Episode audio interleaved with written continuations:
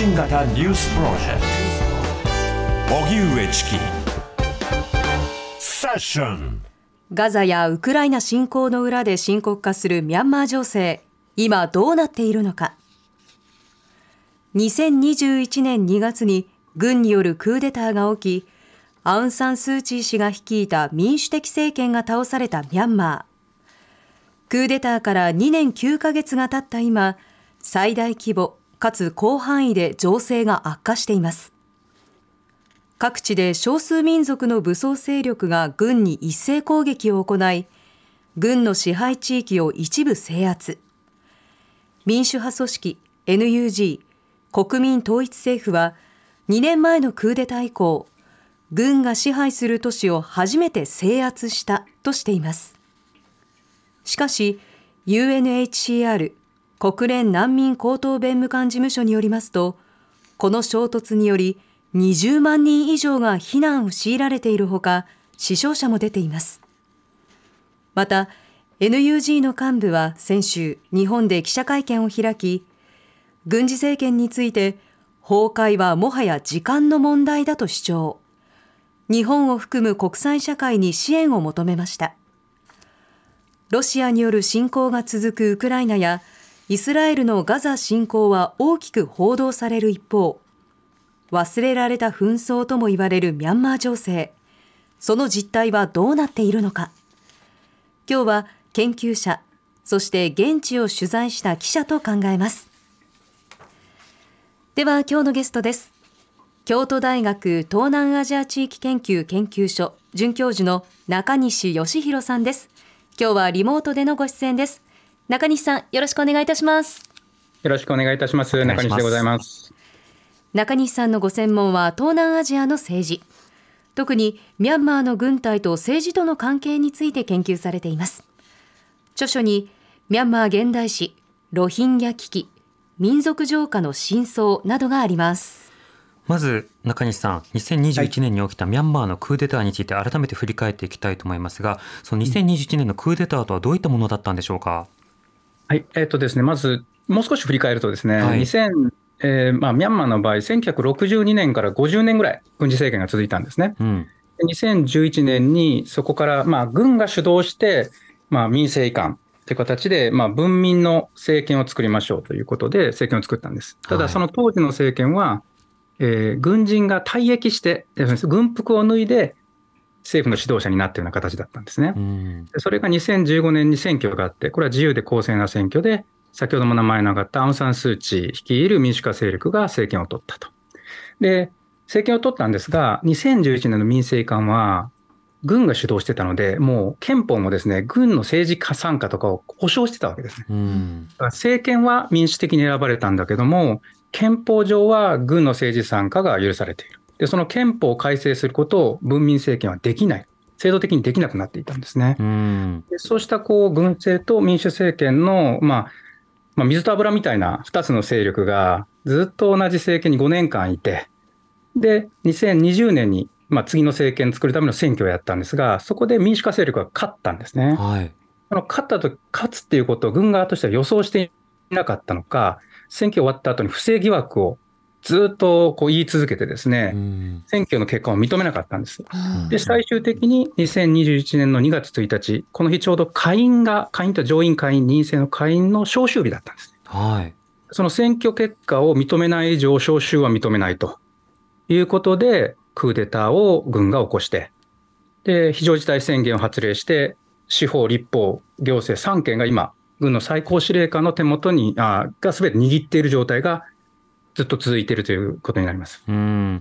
もともと非常にこう限られた期間のまあ民主化が進んでいた時期にあったとしても、憲法で軍のあの状況というのが相当保障されていた、この憲法、当時の憲法という、まあ、この憲法というのは、あの軍隊に対してどうした優遇とか、どうした記述というものがなされているんでしょうか？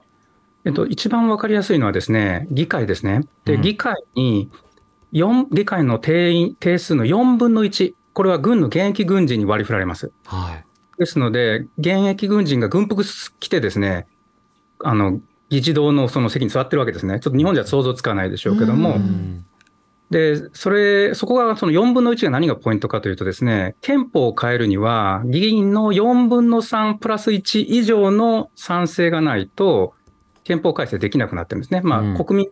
投票にかけることができないわけです。うんうん、つまり4分の1いる議員さんが1人でもイエスって言わない限り、憲法変えられなくなってるんですよ。だ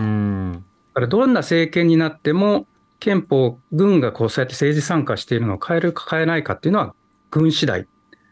しかも、その軍のトップの最高司令官は大統領が任命できるよできることはなくて、最高司令官、軍の中で自分たちで決めることになっているので、うん、的に。なので、軍が全く政権から独立したような地位を与えられていた憲法だと言っていいと思います。うんなるほど。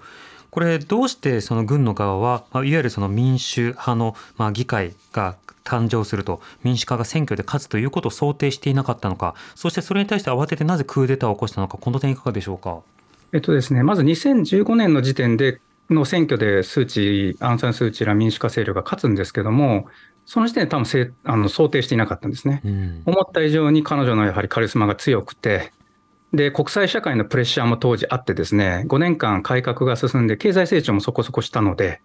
で、選挙にまあ介入して不正をするっていうのは、軍に対してまあ、あの、しないようにということでプレッシャーがあったわけです。はい、それで政権交代したんですね。で、スー・チー政権は2016年から始まりましたが、必ずしもパフォーマンスが良かったわけではありません。ん有名なところでは、あのロヒンギャがですね、ロヒンギャというムスリムがミャンマーの西部からバングラディッシュに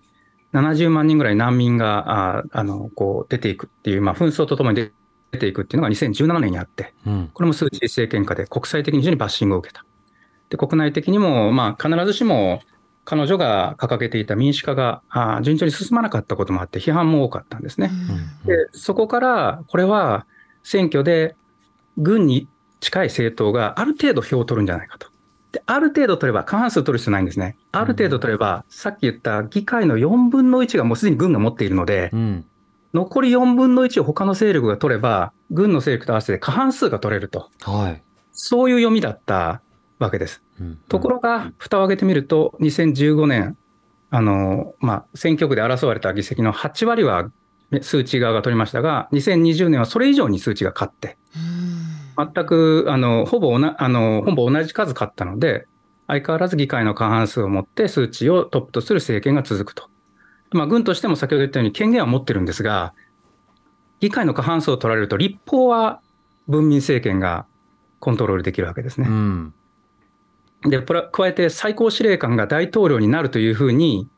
もう川残用をしてたっていうのが、まあ、多くの人が言っている、指摘していることで、はい、でその目論みが外れてしまったわけです、選挙で。うんうん、まあ、そういった複数の要因があって、まあ、読みが間違えて、で、それを認められないということで、ひっくり返したということですね。うんなるほど。その際、軍が、まあ、これは不正選挙だというふうにまあ主張したということですけれども、その時は軍はどういった根拠やどういった論理というものを出していたんでしょうか？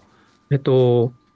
一番彼らが指摘したのは、有権者名簿ですね。有権者名簿というのは、あの、まあ、各地、各選挙区の、まあ、投票所に誰が投票できるかっていうので、まあ、名簿を貼り出して、えーまあ、そこに投票しに行くわけですけども、その名簿に誤りがいっぱいあったんですね。はい、まあ、よくある話なんですけども、例えば、えー、選挙権がない人たちの名前があったりとか、うん、あるいは同じ人のせ名前が別の選挙区にあったりだとか、そういうこう重複が軍によると有権者名簿、有権者の4分の1ぐらい、それぐらい、それの、それぐらいのミスがあったと。そのミスを使って不正投票、要するに同じ名前の人で2箇所に民主化勢力が自分たちに有利な投票をしたんじゃないかということがばーっといあのいろんなところで起きたんじゃないかというような指摘をが一番の根拠だったんです。ただ、まあ、一応言っておくと、例えば、そういうこう有権者名簿の不正あの不備ってよくあるんですね、途上国の場合は。で、それを防ぐための方法というのもあって、一番わかりやすいのはですね、投票した後に、こう小指、まあ小指じゃなくてもいいんですけど、どっかの指にこうインクをつけるんですよ。で、そのインクは簡単に取れないんです。あのまあ、相当洗えば取れるきますけども、普通は取れなくて、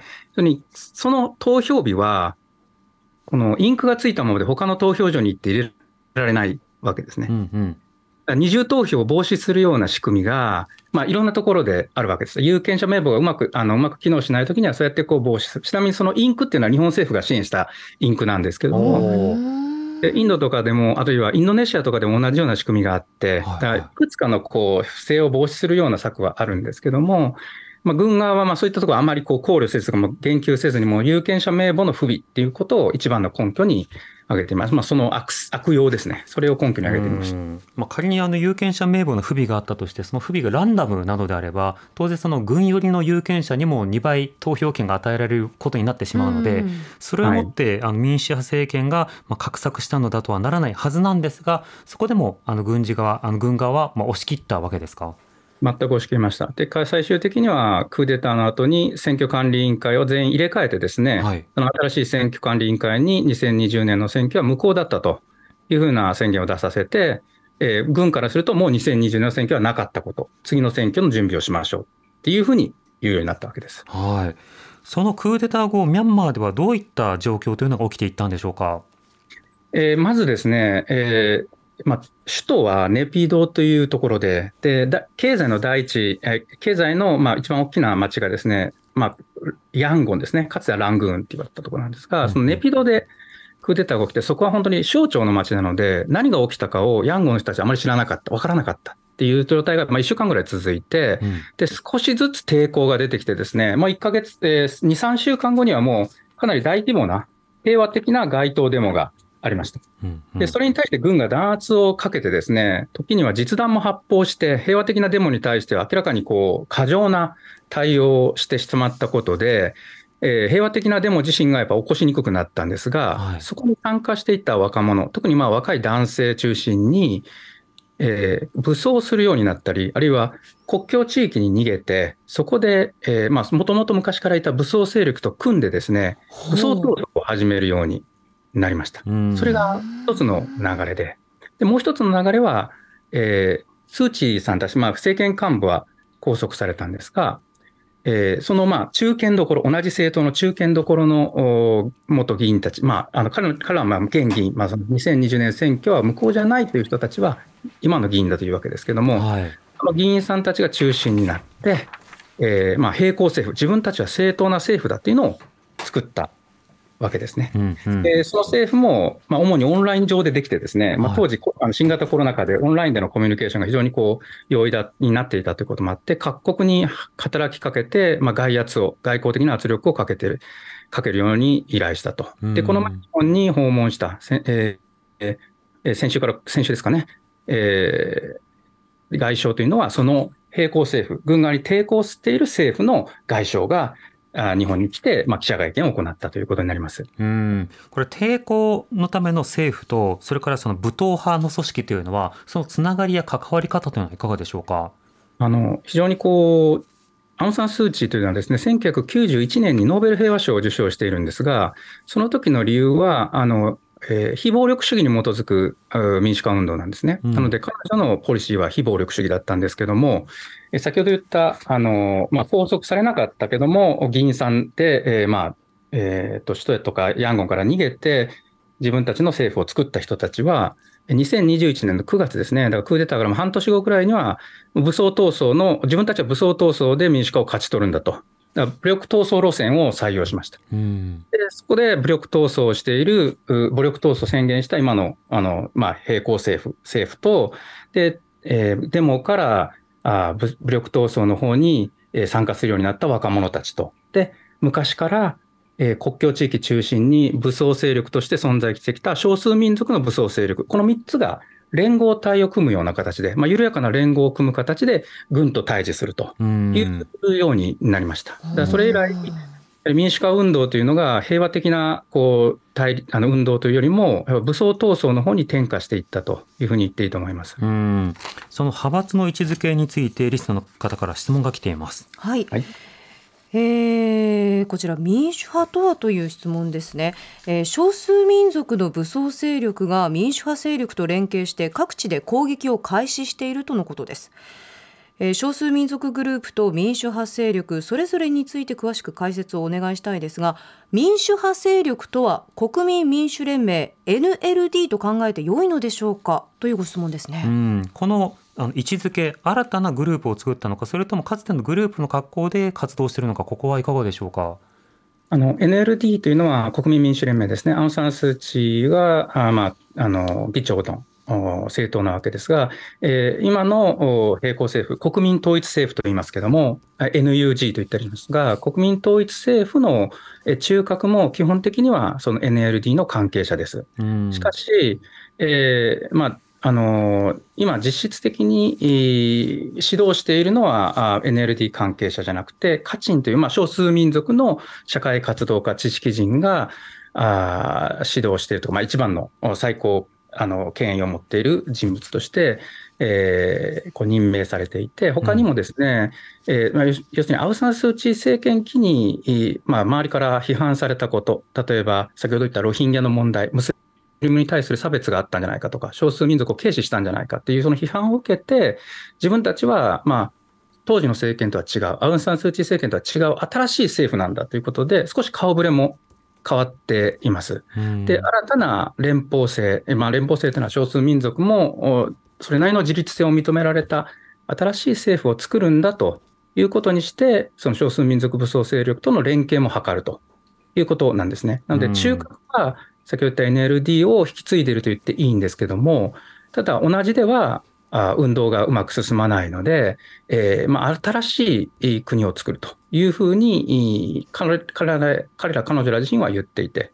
で実際にもう2008年憲法という、まあ、今の軍側の軍が作った憲法はもう認めないと、自分たちが憲法を作るんだというふうに宣言しています。なるほど。これ、アウン・サン・スー・チー氏が率いるその NLD がこう政権を担っていくというタイミングにおいては、やはりそのロヒンギャに対する対応というのが大きく国際的に非難されていました。で、その時に今の軍のロヒンギャに対する対応と、今のその連邦政府を構造する NUG のロヒンギャに対する対応、これはどうなってるんでしょうか？えーと、軍のロヒンギャに対する対応というのは、これまでを引きこれまでの、まあ、アウン・サン・スー・チー政権を引き継いでいるというふうに、彼らは言っていて、え例えば難民に出ている人たちの難民期間を進めましょうとか、一応、あのお表向きには言っています。うん、ただ、まあ、難民が出た原因は、軍による掃討作戦が非常に大きな原因になっているので、まあ、そういう状態で帰還が実現するようには思えないですけども、まあ、軍としてはそのえー、あの対応だと。で、一方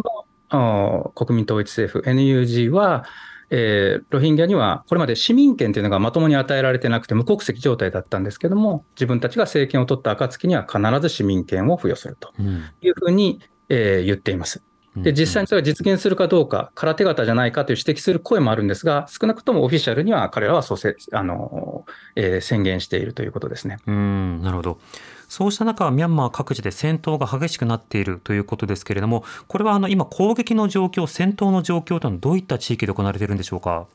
えー、これがですね、なかなかややこしい話になってしまって恐縮なんですけども、ミャンマーの話、大概ややこしいんですけども、もともと大きなあのこう戦闘が始まったのが10月27日、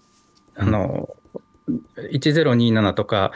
7作戦とかで、日本風に言うと10.27作戦と言った方がいいかもしれませんが、えー、中国国境、シャン州というところが中国国境にある州なんですけど、そこの北部にですね、3つの武装勢力がありまして、はい、その3つの武装勢力が、まあ、こう、えーまあ、ほぼ同時のタイミングで、えー、軍関係の施設、まあ、軍の基地を攻撃して、えーまああのー、今も戦闘は続いているんですけども、えー、いくつも全焼基地を占領したと。で、中国との国境ですので、国境貿易の拠点があるわけですが、その拠点も大きな、大きな拠点2箇所を占拠したというふうに言われています。で、それがきっかけで、でそれをに連動する形で、えー、北部、西部、南東部でも戦闘が起きて、えー、軍の基地が、えー、攻撃されて、えー、時には占拠されるというようなことが起きました。はい、なるほど。こうした中でその戦闘が各地で起きているということですけど、この10月27日というのは何か目論見みがあって攻撃があの本格的に開始されたということになるんでしょうか？えーとですねえー、なぜ10月27日かというのはちょっとよくわからないです。私も関係者に話を聞いたんですが、もともとは9月だったっていう予定だったっていう声も聞きましたので、それがずれ込んで10月27日になったんだということですか。まあ、ちょっとここはわからないんですけれども、ただ確実に言えるのは、雨季と寒季、雨の多い時期と雨があまり降らない季節が分かれるんですけども、ちょうど寒気が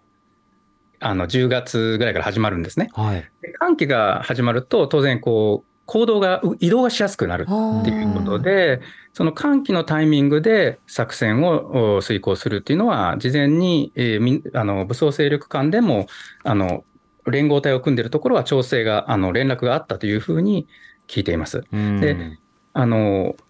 ここがややこしいところなんですが、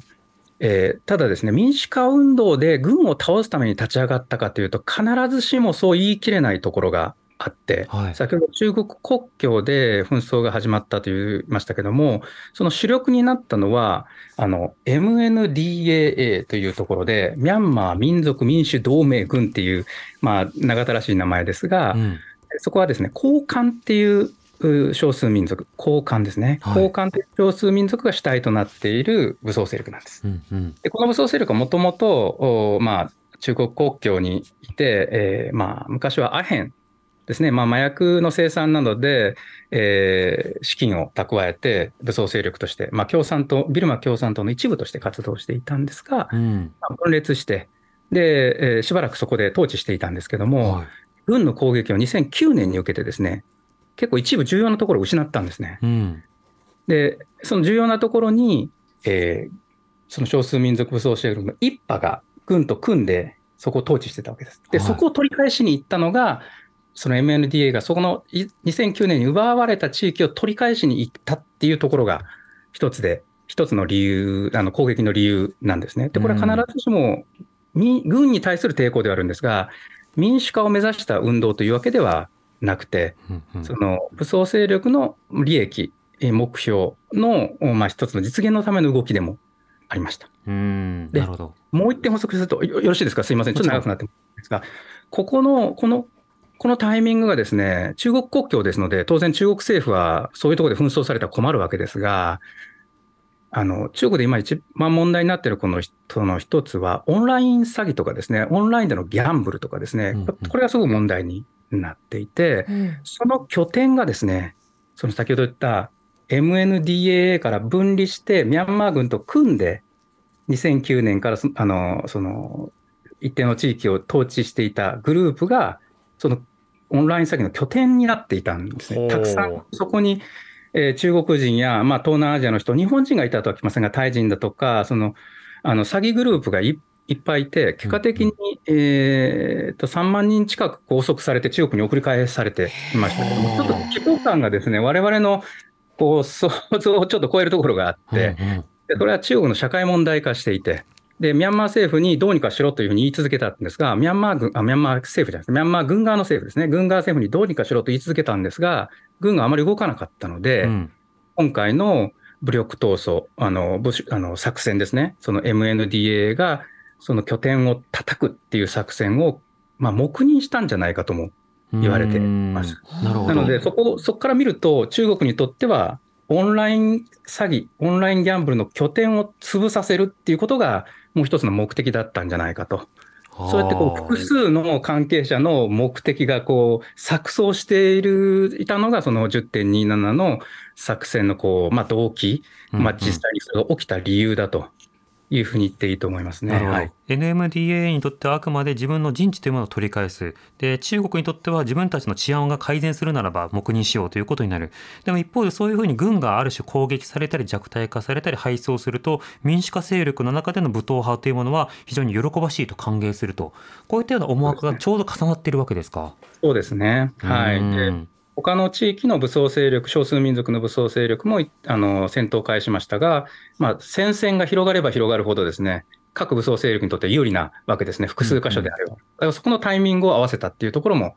あると思いますね。はい、今後、戦闘というのは継続され、軍というものはより不利な立場になっていくんでしょうか？えー、あのなっていくと思います。ただ、どこまで軍があ押されるかっていうところがポイントで、うん、今言ったその中国国境の交換っていう地域ですね、その10.27に始まった地域ですが、あのまあ、人口15万人ぐらいが交換族でですね、決して多くはなくて、しかも山岳地帯のまあ盆地にある地域ですので、非常にこう、まあ、辺境では辺境なんです。で、その地域に確かに今のミャンマー軍が兵士を送って攻勢に出るっていうのは非常に難しい。それぐらいまあ軍としても長年、もう、クーデター以来、いろんな作戦をやっていく中で、まあ、弱ってきているので、そこまでは抑え込めないんじゃないかと、このまま押し切られて、えー、その交換、えー、MNDA が取りたかった地域は、そのまま軍が負けてしまう可能性もあると思います。ただ、その南にどこまで、南というか、まあ、中央ですね、ミャンマーの場合、中央平野というのが、えー、ミャンマー族という、まあ、主要な民族が多くて、経済、政治の中心がある場所ですけども、そこまで降りてくるとなると、ちょっと話は変わってきてですね、先ほど言った交換の MNDAA の人たちが中央まで降りていって、民主化勢力と共に戦うような能力と、あとインセンティブ、まあ、やる気ですよね、うん、自分たちの地域を統治する、勝ち取るだけで結構大変な作業なので、まあ、すぐにその全国的な紛争になることはないと思うんですが、とはいえ、国境地域の周辺地帯では、どんどん軍が存在感をまあ失っていくという、まあ、基地も失ってきて、うん、あの戦闘を続けられなくなっていくんだろうなというふうに見ています。なるほど。そうするとあのいずれにしても統治機構が脆弱化すると、まあ、人々の暮らしであるとか見通しが不安定化するという点もあるわけですが、うん、ではミャンマー現地というのはどういった変化があるのかどういった風景があるのか聞いていきたいと思います、え毎日新聞アジア総局長の竹内彩さんにつながっています。竹内さんこんばんはこんばんは。よろしくお願いします。さて、竹内さんは最後にいつ頃ミャンマーを取材されたんでしょうか？えっ、と、今年の9月の半ばに1週間程度ヤンゴンで取材をしてきました。はい。その時の取材の中で、まあ、どういった場所を訪れ、どんな話を聞いたんでしょうか？えーとヤンゴンにしかあの滞在できなかったんですけれども、えー、街中の様子を見たりだとか、あとはあの主にはジャーナリストの人の話を聞くのをメインの目的に行ったので、はい、え数人の方に話を聞いてきました。まず街の様子というのはいかがでしょうか？そうですね、もうあの表面上は落ち着い落ち着いているように見えました。うん、え町の中心部のホテルに宿泊したんですけれども、あの他にも外国人の宿泊客の方の姿も見かけましたし、はい、あとは夜にはですね近くからこうカラオケを楽しんでいるような音も聞こえてきました。えー、ではい、ショッピングモールなんかもあの営業していて、海外ブランドのお店ですとか、あと日本で見かけるようなチェーンのレストランなんかもお客さんが入っていました。うんなるほど、経済状況というのはいかがですか？そうですね、あのまあ、1週間程度の滞在でしたので、そこまであの細かいところは見れてないんですけれども、まあ、あの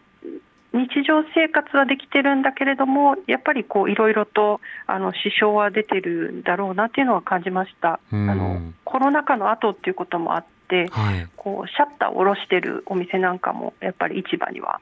多く見かけました。またジャーナリストを取材したということですけれども、ジャーナリストの活動、表現のまあ現場での自由などはどうだったんでしょうか？そうですねあの日本人の記者は比較的自由に取材ができました、あの私も身元を明かした上でビザを取ったんですけれどもあの制限されることなく取材ができました。うんうんただあの、欧米メディアの記者っていうのは国外に出たまま戻っていないと聞きますし、はい、あとやっぱり困っているのは、ミャンマーの地元のメディアのミャンマー人の記者たちだと思います。でやっぱり国営テレビなんかあの軍に近い方の報道機関っていうのは大丈夫ですけれども、はい、軍に都合の悪い情報を発信しているようなこう独立系メディアと呼ばれるような媒体の記者は弾圧対象になっているいます。うん。この軍による弾圧というのはどのようなものが行われるんでしょうか？そうですね。あの実際に私が取材をした男性記者はあの2022年の3月に取材中に軍と警察に身柄を拘束されてで、えーと、フェイクニュースを流したという罪で実刑判決2年を受けたという人がいます。で、まあ、今年の5月に釈放はされたんですけれども、あのこういった記者が多いと聞きました。で2022年末時点ですけれども、40人以上のジャーナリストが収監されているというデータもあります。これ、フェイクニュースを流したということ自体がまず罪になるのかということと、あと司法は機能しているのか、この点いかがでしょうか？そうですね、私もあのちょっとこうあの法律のところはあの専門家でないので詳しくはないんですけれども、やっぱりあの裁判自体は、えーと、一応裁判はあったということを言っていました、で形ばかりだったけれども裁判があって一応弁護士もついたんだけれどももうこう争うというようなことはなくて、はい、えーと、こう淡々と過ぎていって実刑判決2年ということでこうあの反論の機会はなかったということでした。なるほど、量刑言い渡しがどうなるのかという、まあ、そうしたことになるだけですか？そうですね、はい、あの私が取材した男性はそういうふうに言っていました。うん。そうすると、今、ミャンマーの国内で政治状況などを報道するということは、相当難しいんでしょうか？そうですね、あの難しいと思います、で皆さん、すごく苦労しながら報道をしていて、例えばあの私が取材した人は本当に地下に潜ってあの近所の人にも記者だっていう身分を明かさずに、うん、宅配業者だっていうふうに偽って取材をしているとかですね、あとは、まあのもう国外に拠点を移してしまったっていうメディアも多いので、うん、あの携帯電話なんか使ってこう国内の情報を国外に一旦出してあの隣国のタイとかからですねニュースを発信するっていうような方法を取っていると聞きます。うん。日本に逃れてくるという方もいらっしゃるんですか？そうです。あのジャーナリストで日本に逃れたという人を私はあの聞いたことはないですね、皆さんあの、多くの人はタイに逃れているようです。うんなるほど。あの近くで避難された上でそこでまああの取材を続けるということになるわけでしょうか？そうですね。皆さんやっぱり諦めたら言論の自由が終わるっていうふうに言っていて、あの資金難も抱えてるんですけれども、なんとかあの続けようとしています。うんなるほど。わかりました。竹内さんありがとうございました。ありがとうございました。はい。ありがとうございました。毎日新聞アジア総局長の竹内彩さんにお話を伺いました。あの中西さん今のレポートでもありましたがなかなか司法も、はい、あの機能していないような雰囲気がありましたがこの点いかがでしょうか、うん、あ全く機能していないと思います。もう軍政時代に、えー、1962年から2011年までですねの3月まで続いた軍政時代にも司法っていうのは完全にまあ、軍政の影響下に入ってしまっていて、うん、それから10年でどうしもなるものではないので、今、軍政に戻ってしまっていますので、司法は基本的に当てにならないですね。うん、特に政治犯っていうのは、まあ、政治、あジャーナリストもそうですが、政治に関わる罪になると、まあ、非常にこう軍が、あまあ、今、弾圧のフェーズがまだ続いていますので、はい、えー、司法的な手続きっていうのは本当形式になっていると、まあ、あの捕まえてから証拠を自分たちで作ると。いうぐらいのことも、まあ、よくあるというふうに聞きますね。うん。なるほど、ちなみにフェイクニュース罪のようなものがミャンマーではあるんですか？そうみたいですね、まあ、扇動罪の一部みたいなもので、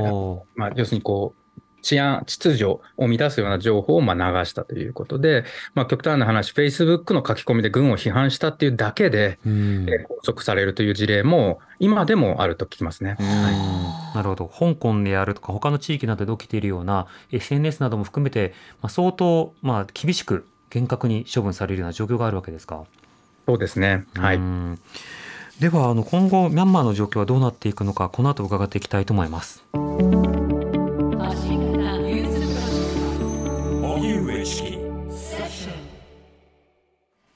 TBS ラジオキーステーションに生放送でお送りしている荻上チキセッション。今夜の特集はガザやウクライナ侵攻の裏で深刻化するミャンマー情勢。今どうなっているのか。ゲストは京都大学准教授の中西義弘さんです。中西さん引き続きよろしくお願いいたします。よろしくお願いいたします。お願いします。さて、ミャンマーの民主派の幹部が先日日本で記者会見を行ったということ、あのこの番組でも触れましたけれども、まずこの会見どういったものだったんでしょうか？えっとですね、えー、その先ほど申し上げましたその国民統一政府 NUG の、まあ、外務大臣という位置づけにあるジン・マーウンさんという人が、えー、21日ですね、11月21日に、まあ、記者会見、あの講演、えー、したり記者会見、あ20記者会見自身は24日ですかね、その前にも各地で講演しているわけですけども、うん、まあ、基本的に先ほども話に出ましたが、まあ、自分たちはもうすぐ勝つんだと、国軍は都市部でも支配をこう失い始めてるし、えー、自分たちが少数民族の武装勢力とも連携しながら、あまあ、軍に勝ちそうだと。で、同時に日本のまあ外交政策に対して現状のものは不適切だから、はい、自分たちの政府と外交関係を結んで、えー、軍にあの抵抗してほしいと、仲間に加わってほしいと。いうことを、まあ、訴えたところがあると思いますね。はい、今も国内に残って戦う人もいれば、今国外でそのようにその PR をしたり、あるいは政府などとまあロビングをしたりというような、まあ、そうした展開もされているわけですか？そうですね。で彼女は、その、まあ、元議員さんでですね、まあ、数値にも近い人物で、えー、まあ、海外に出てですね、えー、北欧の国の、まあ、難民としてパスポートも持っていますので、うんうん、まあ、自由に行き来ができると。で、そこで、え特にもうアメリカなどは国務省の幹部がもう面会をするというくらい、まああのまあ、民主化性民主化民主派勢力、民主化勢力の、まあ、主軸というか、ましょうか、主要な勢力として、えーまあ、欧米ではかなり認められつつあります。まあ、若干ここに接点を取るか取らないかって、こう若干こう、まあ、ためらいがちなのがまあアジアの国で、日本も今回は外務省の幹部があったというふうに報道は出ていますが、まあ、少しずつですね、怖がる、怖がるというか、まあ、その民主化勢力に接点を持つと、軍からどういう仕返しがあるかわからないっていうことで、まあ、若干、あの、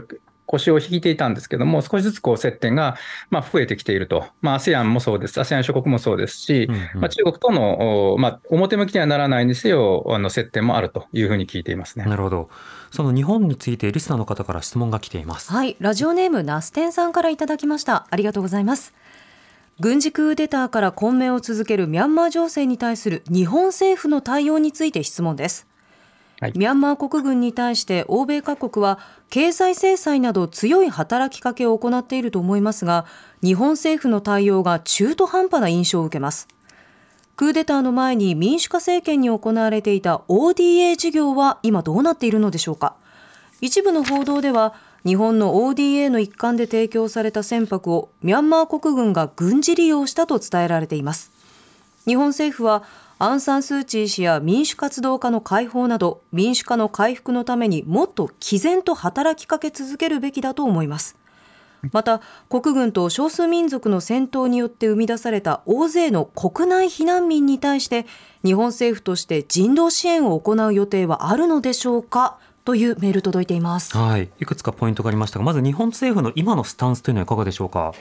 えっとですね、まあ、これ、クーデターの、まあ、起きた時から、それほど大きくは変わっていないんですね。で、まず、最初の段階で、えー、まあ、あの、なんて言うんでしょうね、えー、それなりにこう強い要求ですね、暴力の停止、まあ、要するにこう軍弾圧の停止と、で拘束されているスー・チーさん含めて、そうした人たちの解放と、民主制の復帰って、この3つを軍側に求めてですね、それは今も変わっていません。うん、でもう一つは、あの今お話がありました ODA ですね。で、えー、ミャンマーに対する ODA って本当に日本は力を入れてですね、まあ、特に2012年以降。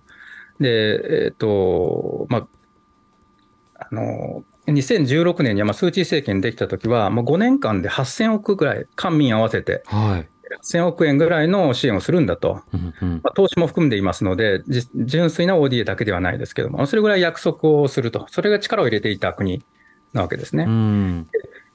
ところが、まあ、クーデターが起きて、で、実際にやったことはですね、新しい新規の ODA 案件、要するに契約を結んで、で、改めてやるような ODA 案件については、みんな、あの、こう、まあ、行わないと。まあ、今も停止されている状態で、新しい OD 案件が生まれることはないんですね。はい、一方で、もうすでに動き出している案件は、これはまあ民間企業との契約の問題とか、さまざまな技術的な問題もあるようで、今も、えー、案件として、事業としては継続しています。うんでただですね、これだけ治安が悪いとですね、特にインフラ事業のように、例えば地方の橋を作るとか、地方にこう道路を作るみたいなところは、場所によっては戦場になっているところもあって、はい一度戦闘がそこで始まると、もうもちろん日本企業の人は行かないですし、労働者も当然行かないので、事業自体はストップしてしまうと。うんはい、でいくつか、まあ、都市部での大きな事業もあるんですけども、おまあ、もちろん治安の問題だとか、ああと、ま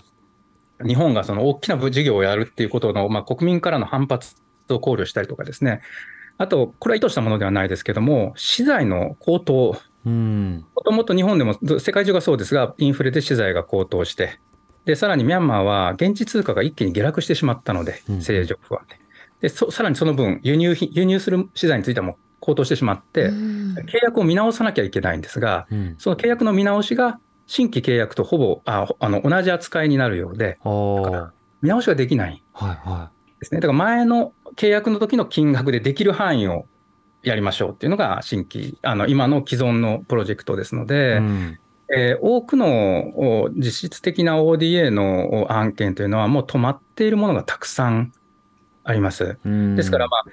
あの今のナステンさんのご指摘にあるように、まあね、あの欧米のようにはっきり制裁を課してですね、軍に対して毅然として対応するというふうな態度に比べると、確かに弱い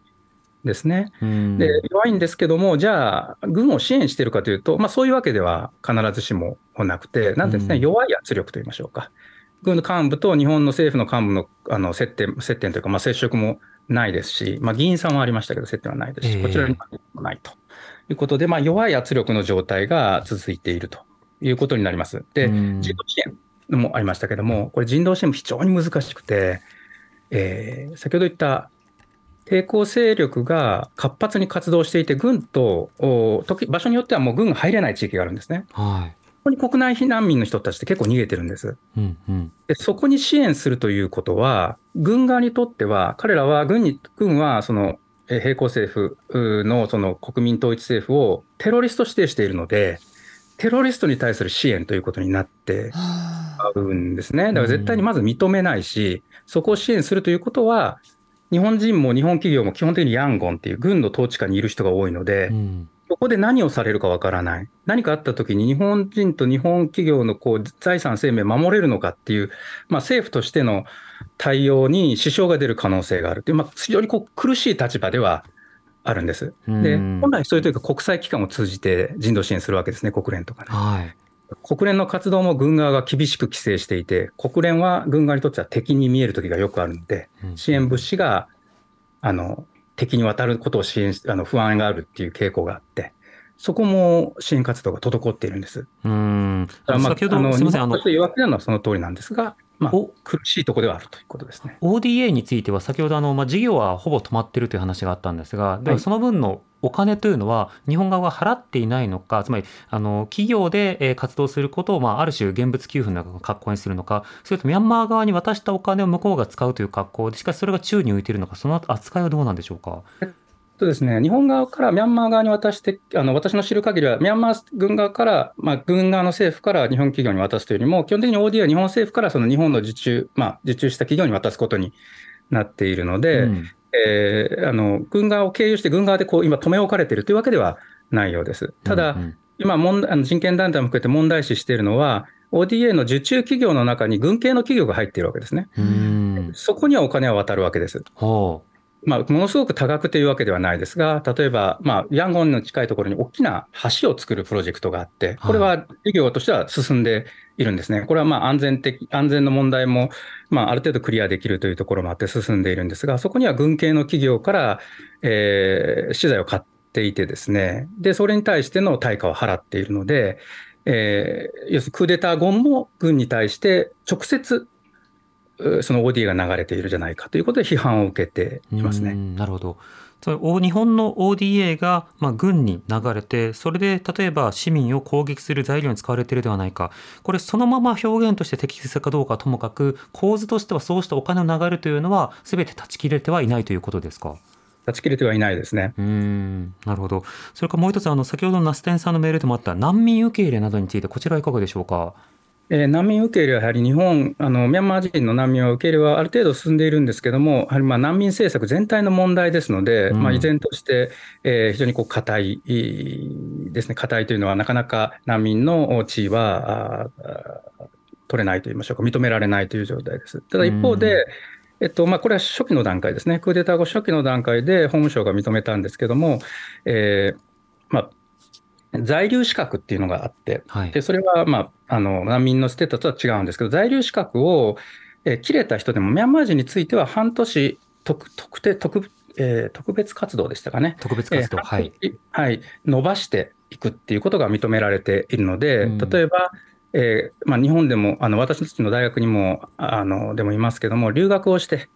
で奨学金も終わって、えーと、もう帰らなきゃいけないんですけども、まあ、ミャンマーに帰りたくないあるいは帰られない帰れない事情がある場合はその在留資格を特別の配慮で伸ばすということは認めているので、決してこう安定した地位ではないですけども、まあ、一定の配慮もしているということですね。でこれがまあ中途半端だと言われることもあるところではあるんです。はい在留特別許可であるとか難民認定ほどは安定した地位ではないけれどもあくまで特別活動という格好の中で一定の時間などの労働などは認められるということになるわけですか？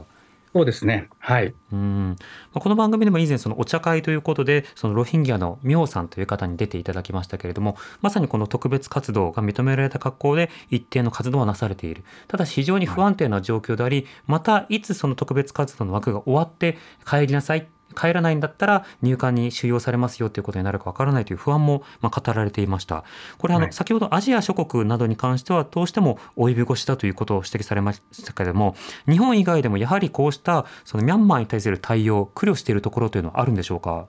例えば韓国ですね、韓国も日本に近い形で、えインフラの、えー、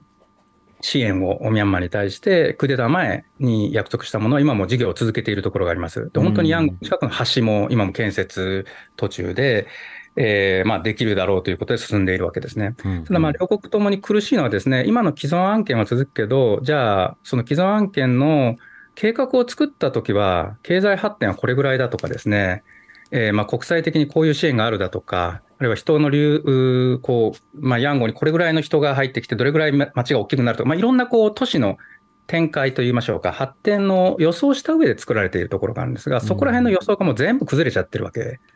ですね。うん。はい、ですから、まあ、そのインフラを作っても、どういう事業をしてもですね、その前提が崩れてしまっているので、えー、まあ、どれぐらい有効な支援になるかというのは、あまあ、判断がまあ難しいといいましょうか、これから評価が難しくなると思いますね。うん。あの当初はあのミャンマーを観光地化してそこにさまざまな企業を誘致してそれで経済が回っていくのだ、うん、だからそのためのそのインフラ整備が必要なのだという語りがあったわけですけれどもその前提が根幹から崩れている中では、そうした支援も絵に描いた餅になってしまう。では今後こういった衝突の先に仮に軍が弱まった場合に具体的な政権が変わるということはあり得るん。でしょうか短期的にはないと思います。あのこうやって膠着状況を続けが続く中で、えーまあ、軍側がどうにか変化を起こさないかというのが、まあ、多くの関係者の望むところ、望んでいるところだと思うんですね。やはり戦闘が激しくなるということは、まあ、不確実な要素もありますし、難民も出ますし、いろんな被害が出ますので、で軍側の行動を変えるために、えー、その革命路線も含めてですね、まあ、各国の外交もですが、積極的に働きかけてほしいなというふうに個人的には思います。うん。つまり軍がもうこれではやってられない、このままでは体制が不安定だというふうにして、なんとかその譲歩、あるいは対話、そこに進むために、まあ、国内では今、戦闘なども行われてますが、国外からの圧力、これがとても重要になるわけですか？そうですね、圧力と働きかけ、両面で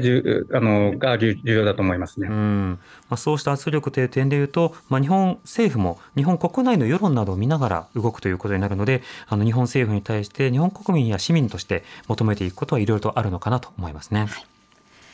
今日はガザやウクライナ侵攻の裏で深刻化するミャンマー情勢、今どうなっているのかをテーマに、京都大学准教授の中西義弘さんにお話を伺いました。中西さん、ありがとうございました。ありがとうございました。ありがとうございました。TBS Radio 荻上チキセッション TBS Radio